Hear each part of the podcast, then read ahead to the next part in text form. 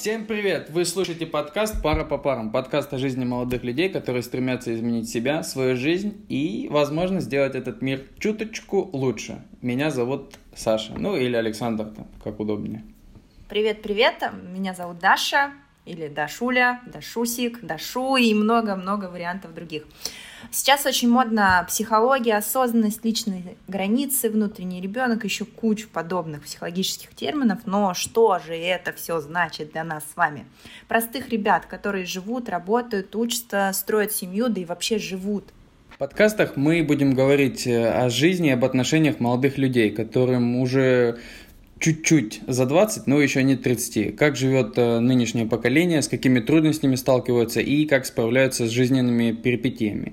Все это и многое другое будем рассматривать со стороны мужчин и э, женщин. Приятного прослушивания.